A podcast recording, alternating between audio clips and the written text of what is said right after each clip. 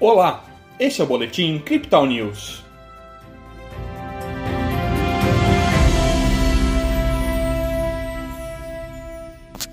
O Ibovespa encerrou preliminarmente esta sexta-feira em alta, acompanhando as bolsas dos Estados Unidos.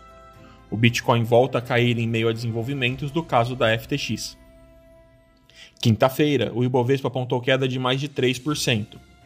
Hoje, o índice reverteu e no fechamento preliminar apresentava uma alta de 2%. O dólar recuou, ficando cotado a R$ 5,33. Pelo Brasil, os investidores seguem com interesse na PEC de transição e na equipe de ministros do presidente eleito. Após esclarecimentos de que a PEC tenha um prazo definido para o Bolsa Família fora do teto de gastos e o adiamento para a entrega do texto do projeto para depois do feriado, investidores se sentiram mais confortáveis e o mercado reagiu bem. Lá fora, o bom humor também se repetiu. Empoderados pelos setores de tecnologia e energia e com uma perspectiva menos hawkish do Fed, as bolsas americanas estamparam ganhos.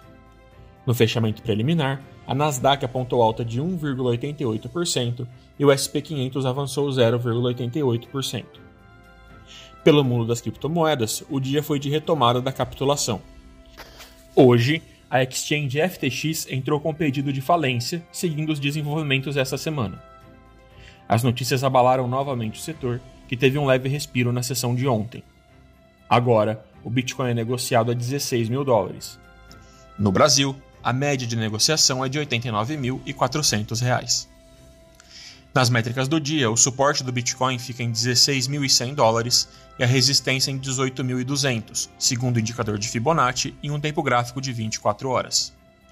O RSI vai para 34% com o mercado mais vendido e o MACD afasta mais ainda suas linhas para baixo. Este foi o Boletim Crypto News desta sexta-feira. Veja essa e outras análises em nosso WhatsApp e nos canais de áudio oficiais.